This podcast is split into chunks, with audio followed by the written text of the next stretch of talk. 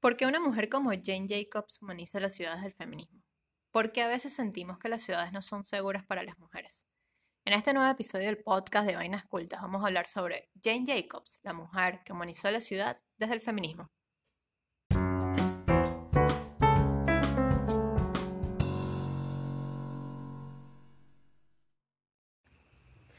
Hola gente, gente de ciudad, gente de urbe, ciudadanos del mundo, como suelen llamarse tantos. Yo soy Biff, arroba la Troconis, y al lado mío está Pat, arroba la Vera Paparoni, quien desarrolló un tema muy lindo, muy importante además. Lindo porque a mí me gustan mucho los temas urbanos, porque además em, me, he enfocado un poco en eso, en mis, en mis investigaciones. Eh, y, y muy importante porque es el lugar que habitamos, es la extensión de nuestra casa. En esta oportunidad, en vista de que estamos eh, en marzo del 2021 comprometidas con la visibilización de las mujeres, eh, Pat nos va a, va a hablar perdón, sobre Jane Jacobs. Jane Jacobs, una mujer de altura. Hola, queridos. ¿De altura? Yo soy Pat. No sé de altura porque Nueva York está alto, pues. O sea, está para arriba. No, olvídenlo, mal chiste. Me Em, sonó a... Me sonó un lema de Mérida. Un lema, no, un eslogan de Mérida. Que prefiero no recordar. Mérida, una ciudad de Oh altura. recuerdo. Sí. A ver, que, bueno, todo gira en torno a una ciudad.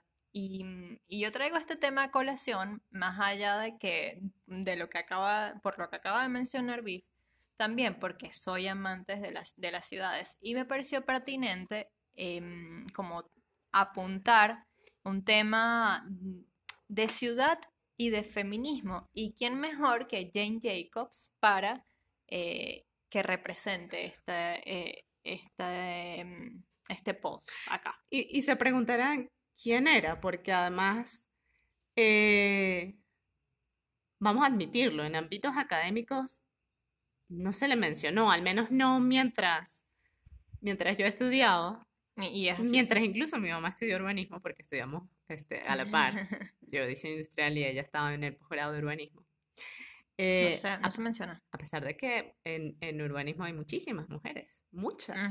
Y bueno, y en arquitectura también. Va, yo Y- estudié con ajá. muchísimas mujeres. Y en ningún momento mencionamos a Jane Jacobs. ¿Por qué? Porque era mujer.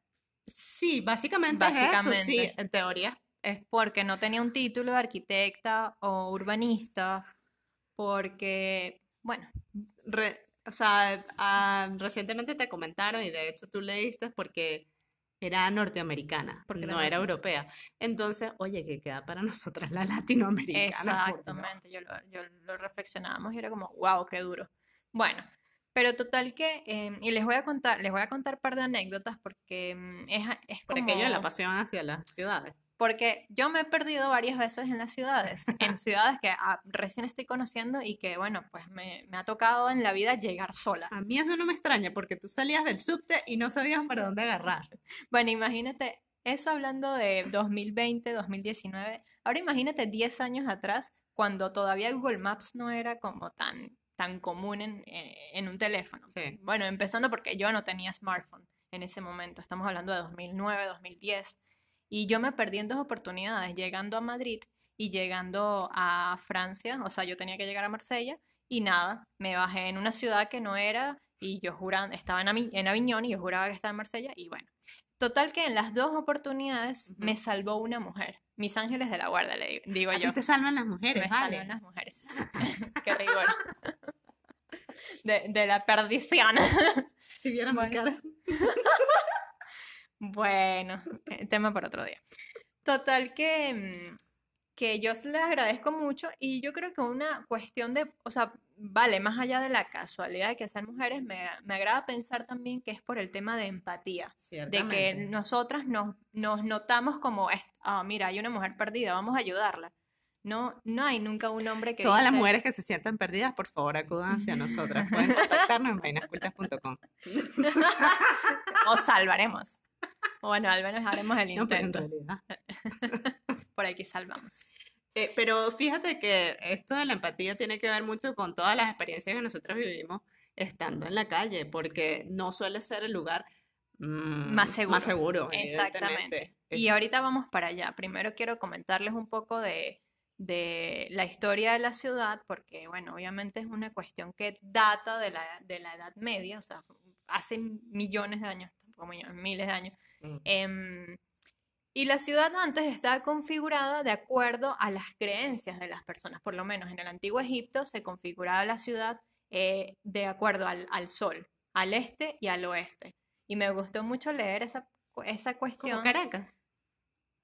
So- so del este, del este, o del- ¿Eres del este o eres del oeste? No, pero en Egipto lo que pasaba es que al este estaban como todos los usos mm, activos, vivos. Por ejemplo, el comercio, em, la- las relaciones sociales, la, eh, la- la vivienda. Y en el oeste estaban eh, cuestiones como los cementerios, como los centros de culto, Ok. porque era donde se ocultaba el sol y donde, digamos, ya no había tanta vida. Bueno, así se fueron transformando las ciudades. Llegó luego eh, la revolución industrial, a, a ella le agradecemos el, el desarrollo urbano de las ciudades como los conocemos hoy en día.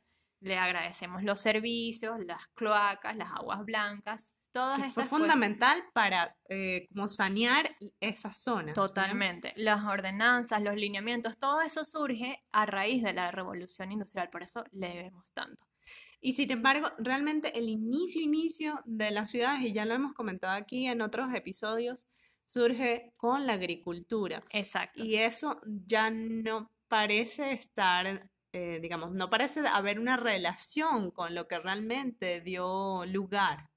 Sí, ¿Cierto? sí, es así, es así, porque eso, eso se viene eh, viendo realmente es en la revolución, o sea, a, raíz de la revolución Claro, y luego industrial. ya la, la, mm, ciudad se basa en la industria y en los servicios, no en la agricultura. Exactamente.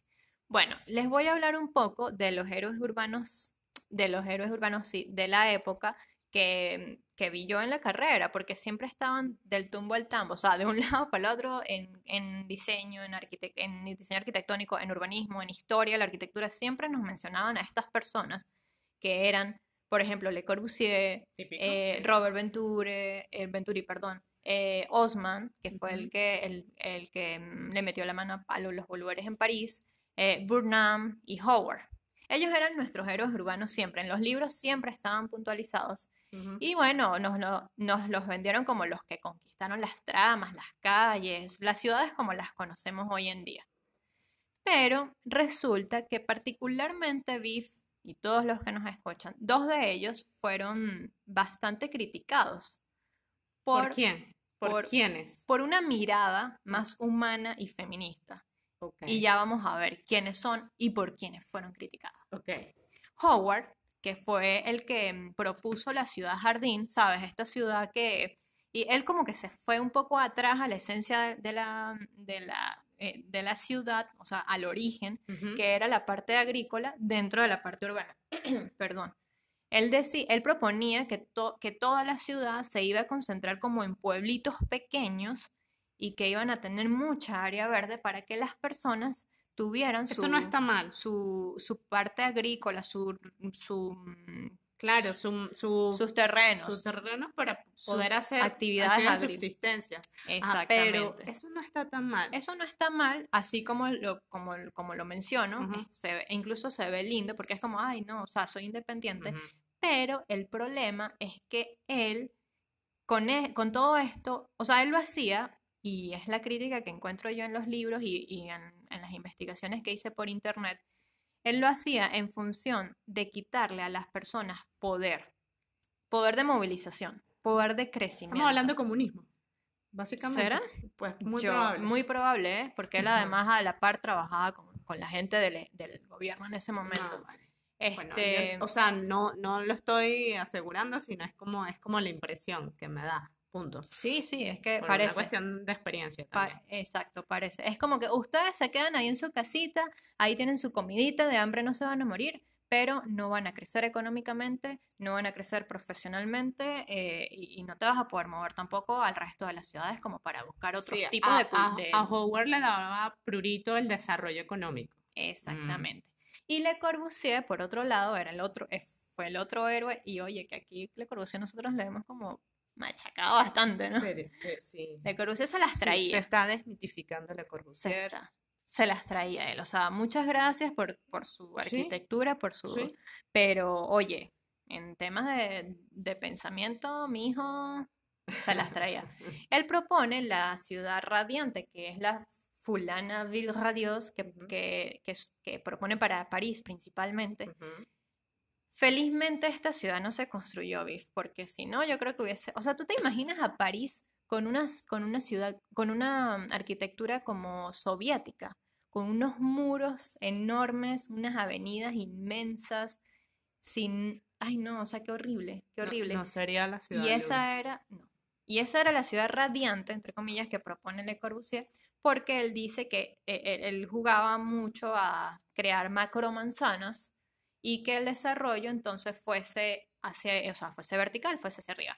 Y sobre todo, él propone que la ciudad se desarrolle en cuatro usos, que sería el, el ocio, Ujú, la vivienda, ujú. el espacio de trabajo y el área de la movilización. O sea, para él el auto era muy, muy Es importante elemental. elemental importante y le daba el 25% Es- del espacio. O sea, se está sectorizando, se hace un solo centro que sería ahí donde estarían las actividades, eh, digamos, de desarrollo económico, ¿cierto? Sí, sí, Y sí. luego, eh, como en otros cir- en, en círculos concéntricos, por, por- para poderlo graficar, estarían otras actividades como la habitacional, la más alejada estaría ya la agrícola, probablemente, eso. Sí, Y básicamente, este, eso ocurre en las ciudades venezolanas. Se Es tiene al auto como, eh, mm, como como recurso. protagonista, sí. Como Exactamente. recurso indispensable, sí o sí.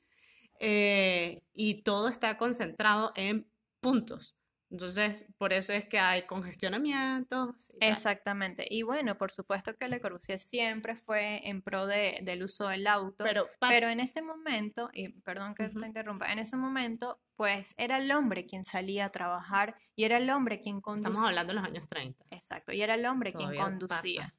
Entonces, bueno, ahí Ah. el beneficiado iba a ser el auto y, y bueno, y el, y- y el conductor. Pat, eh, mm, París a estas fechas está pasando lo que es la ciudad de los 15 minutos, así que está obsoleto esta teoría de, de Le Corbusier. Ajá, Jane Jacobs.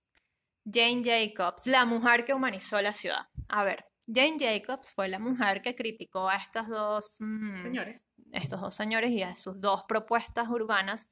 Ya se imaginarán por qué. O sea, el uno porque no quería que las personas crecieran eh, y el otro porque quería que el hombre fuera el que saliera en auto y la mujer, chévere, se queda en O casa. sea, en esencia estaba eso. E- e- En esencia hay una un control, un control social. Exacto. Jane Jacobs, eh, ella era de Pensilvania, no era propiamente de New York, pero ella llega en No era 19- arquitecta.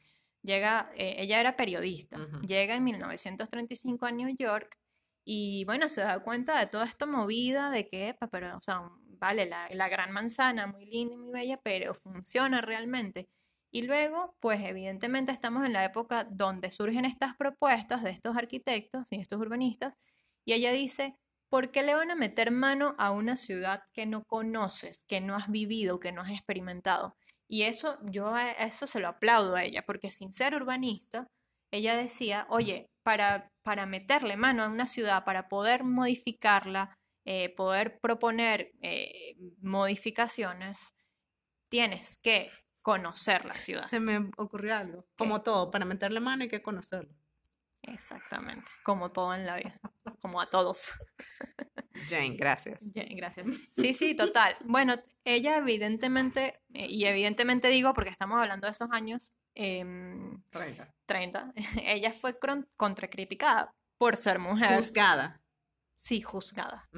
Por ser mujer, porque no era arquitecta ni, ni urbanista, y decían como, ajá, ¿y esta qué? O sea, llega muy linda a Pensilvania, como, o sea, incluso ella le, le decían que era una loca. Y una, doméstica, pero de la señalaron, despectiva, la ¿no? señalaron de doméstica, como que, ¿y esta doméstica qué se cree? Bueno, ninguna, ningún, ninguna, era una periodista que tenía ojo crítico, pero no, ella era doméstica para, para los hombres. Bueno, em, en fin, este, mm, a ver, a ver, ok. ella estuvo en desacuerdo con estos dos hombres, lo que pasa es que estamos tomando los extractos del artículo y la niña se ha perdido porque ella se pierde en las ciudades y obviamente se pierden los artículos. Bueno, el asunto es que ella, eh, o sea, lo que pasa es que como que optimicé mucho lo que iba a decir y ahora no tengo más nada que decir. ¿Cómo que no? Bueno, esto fue todo, gracias. No, mentira, dale.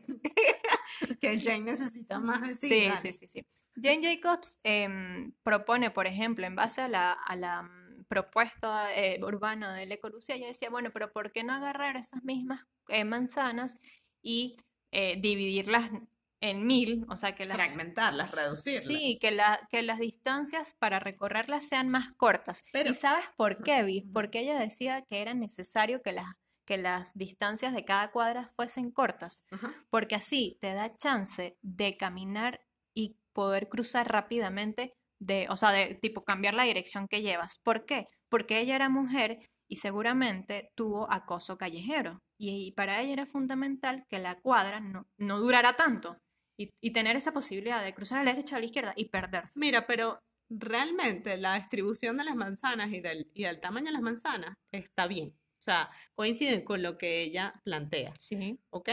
Y eso viene eh, de, de España. Eso viene de la, de la cuadrícula De la española, cuadrícula ¿bien? española, claro. Entonces, por eso es que, por ejemplo, ciudades latinoaméricas, latinoamericanas, incluso ciudades caminables de Estados Unidos, como lo es New York, están en, en esta distribución eh, de cuadrícula. Cuadrícula. Cuadrícula. La cola, la cola. Cuadrícula.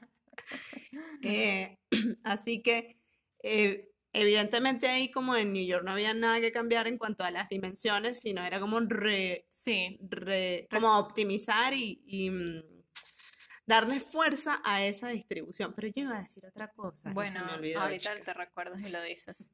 A mí me pareció muy Ah, interesante. ya, ya, ya. Que en el caso, por ejemplo, de Brasilia, que es una ciudad proyectada, diseñada, planificada, eso es un berenjenal, porque son espacios demasiado grandes, cuadras demasiado grandes. Entonces Y la no- gente no no, caminar.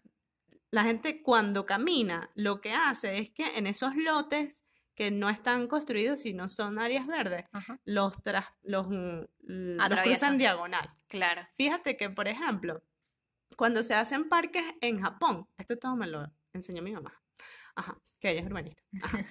Eh, cuando se hacen parques en Japón, no se hacen las caminerías de una vez, sino Eh. se deja a la gente caminar, porque así ellos generan los surcos y es de, de manera más orgánica, y es como que el cuerpo se desplaza menos hasta tal punto, me y pare- ahí sí empiezan a eh, plan- mm, plantear las A caminerías. mí me parece genial. E incluso hay un meme ¿Qué- en las ¿Te imaginas redes. una ciudad así? Los barrios, los barrios Los son- barrios son súper orgánicos. Si te sí. ves las este, fotografías cenitales de barrios en Caracas muy y en, y en las favelas en Brasil, Exacto. son súper orgánicos. Pero oye, y esa, esa configuración orgánica, sin ir muy lejos y de una manera un poco como más pulcra, si se quiere, Sí. es, por ejemplo, la, el- la puerta de la Costa Azul. Ajá, la- te iba a es- súper orgánico, es. Es, muy bonito, además que nos gusta, o sea, es atractivo. Sí. Más allá de que te guste o no la arquitectura mediterránea, pero tú lo ves y es como sí lindo, como bonito, como limpio. A mí también me encanta. Hay que limpiar los barrios. Digo. Exactamente. En O sea, Medellín hay que, hicieron. hay que hacer servicios, pues no. El problema no es como la, el- que la configuración, o sea, la morfología sea orgánica, no es, ese no es el problema, sino que lo dejan como todo a, eh, o sea, lo descuidan, pues. Es que lo que pasa es que no ha habido en muchas ciudades planificación urbana políticas, correctamente. políticas públicas. Y entonces, si bien hay un desarrollo eh, orgánico o un desarrollo eh, llevado por eh, empresas privadas, que serían las los constructores, ¿verdad? Sí.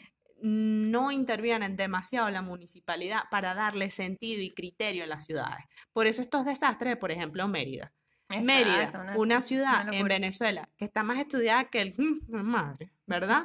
Y entonces es súper desorganizada, discúlpenme, pero aquí lo bonito son las montañas, pero la ciudad como tal está absolutamente desorganizada. Es una y bueno, locura. podemos extendernos aquí la crítica con la municipalidad, pero yo no quiero llegar a eso. Sí, no, estamos hablando de Jane Jacobs, Sí, por favor, Viv. claro.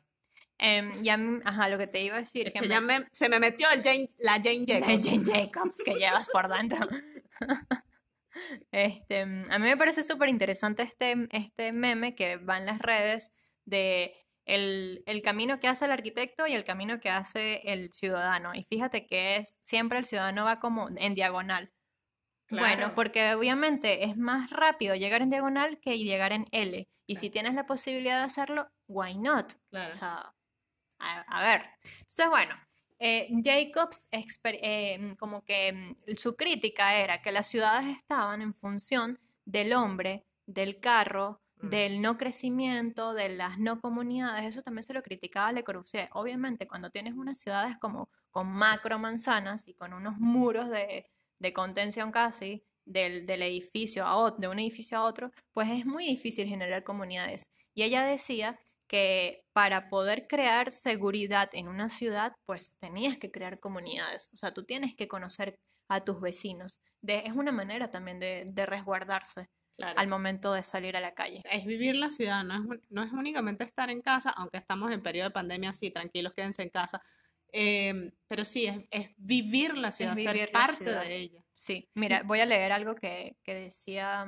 que decía Jacobs que me gustó.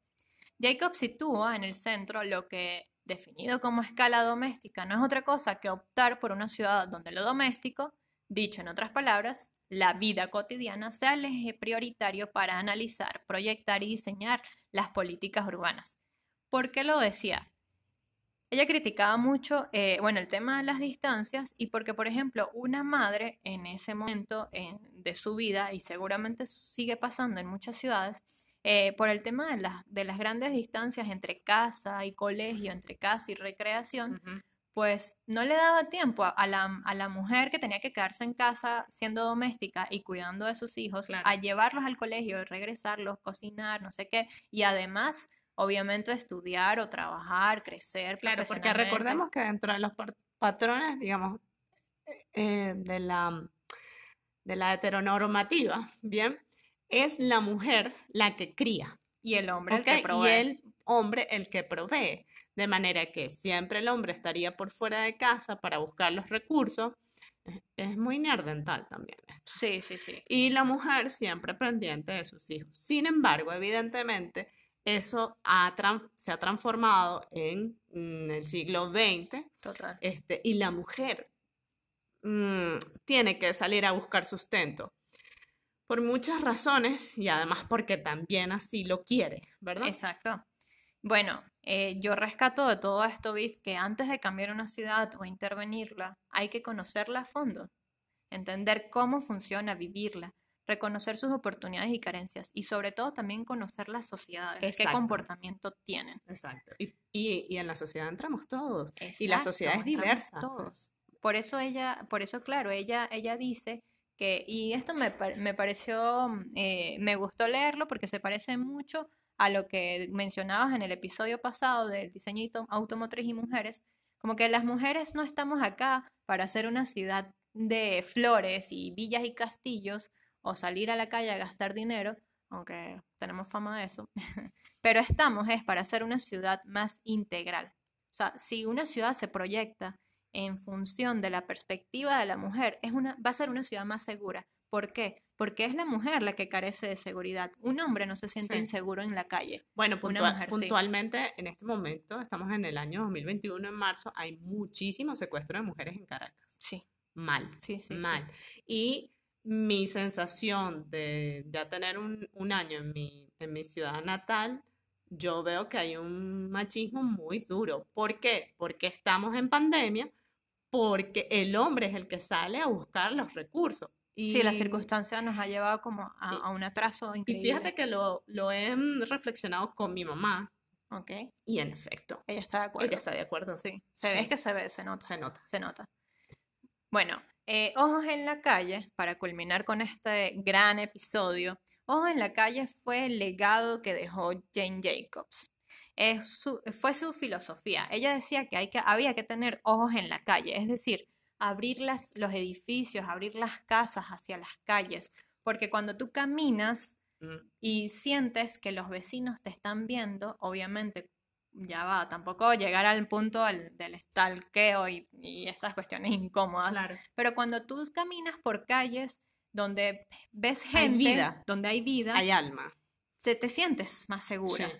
Em, obviamente, el, hecho de la mixtura de usos, que era otra cosa que ella proponía, ella decía, "No, ¿qué es eso de que las ciudades están divididas en usos? No, los usos tienen que ser mixtos, porque eso va a dar garantía. Por ejemplo, la, la vivienda y el comercio, la parte residencial y la parte comercial, tienen que estar en un mismo lugar. Eso va a dar garantía de que haya actividades tanto de día como de noche, que haya iluminación, que haya vida y por tanto que haya seguridad ojos en la calle, eh, eh, fue su filosofía. Y mira qué bonito cómo, cómo las personas lo han hecho, lo celebran ahora con una Jane Jacobs Walks. Lo hacen en Buenos Aires y eh, nosotros recién llegamos nos topamos con eso. Yo creo que. Buenos Aires fue muy, muy oportuno, muy pertinente para mostrarnos todo esto. Para abrirnos la mente. Sí, sí, sí, sí, porque, bueno, Venezuela está muy atrasada. ¿Para qué? Sí, Totalmente. total. Si no sales de Venezuela, no sé. Mira, ayer difícil. revisaste en Google la búsqueda, Venezuela, cero búsquedas de Jane Jane- Jacobs. Jane Jacobs. O sea, yo me Eh, imagino que aquí la gente... Y Argentina, 500 y tantos de búsqueda, así que esto es para Argentina. ¡Boludos! ¡Para vos! No, de verdad lo agradecemos un montón, che. De verdad, de verdad. Gracias Argentina, gracias, gracias Buenos Aires, gracias Además, totales. Yo, yo com- comparando, pues me sentí segura esta- Sí. estando caminando allá, a pesar de que sí que hay, eh, A pesar de los pesares. sí, a pesar de que sí que hay, eh, bueno, este, mm, abusos callejeros contra mujeres y todo eso, yo me sentí segura En comparación a Venezuela. en comparación a Venezuela. sí, sí. Y en Barcelona también. Es verdad. Mira, bueno, la Jane Jacobs Box, para terminar mi idea, para terminar mi comentario, eh, es una caminata que se hace en su honor. Se, se hace una vez al año, eh, más o menos por, al principio de mayo, que fue su cumpleaños, que es su cumpleaños.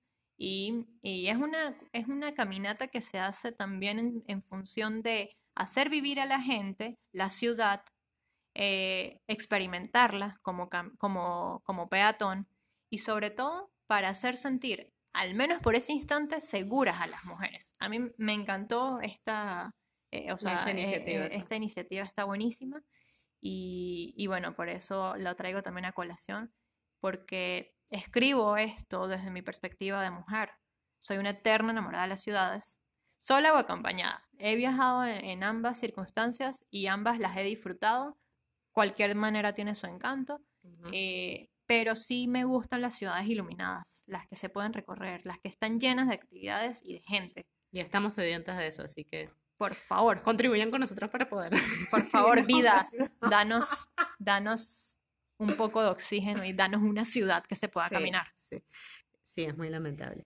Mira, yo te agradezco mucho este tema, porque yo, No, no, por favor. porque yo tengo una frustración, tú lo sabes, Sí. ¿bien? Porque mi, mis investigaciones en pregrado y en posgrado fueron eh, vinculadas con la ciudad. Y era, era como ese in-between entre el diseño industrial entre, y entre urbanismo. Y, y lastimosamente, estando en el lugar en el que he estado, pues no se pudieron dar los proyectos Es muy difícil. urbanos porque hay no hay voluntad política, ¿bien? Y evidentemente no la la ciudad requiere de eso. Sí. Sí, sí necesita de activistas, sí necesita de gente que la estudie, sí necesita todo eso. Pero lastimosamente la ciudad crece si hay gente que la gerencie bien y eso no pasa. No pasa en este país. Por Este, eso le pedimos a la vida que nos lleve a una ciudad Sí, donde Sí, sí yo ya desistí, pero bueno, me, me regocijo en estos textos, en estas reflexiones y, y bueno, y por eso te lo agradezco. Ay, no, gracias a ti también por escucharme. Bueno, no, y otra vez que mi mamá que urbanista también te lo agradecerá, porque lastimosamente, pues no sé. Gracias. Eh, gracias a Jan Jacobs y gracias a Sí. Buenos Aires. Sí, sí, gracias. Y gracias a ustedes por escucharnos.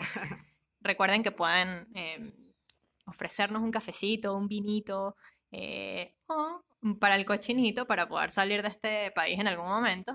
En el link, en la, en la descripción de la, del episodio le vamos a dejar el link. De todos modos se lo decimos, vainas vainascultas.com slash apóyanos. Pueden suscribirse al newsletter, rapidito de Vainas Cultas, que sale todos los domingos. Pueden leernos en la web y seguirnos en las redes arroba Vainas Cultas. Gracias y, Y bueno, nos seguimos oyendo. y hasta luego. Que estén muy bien. Bye bye.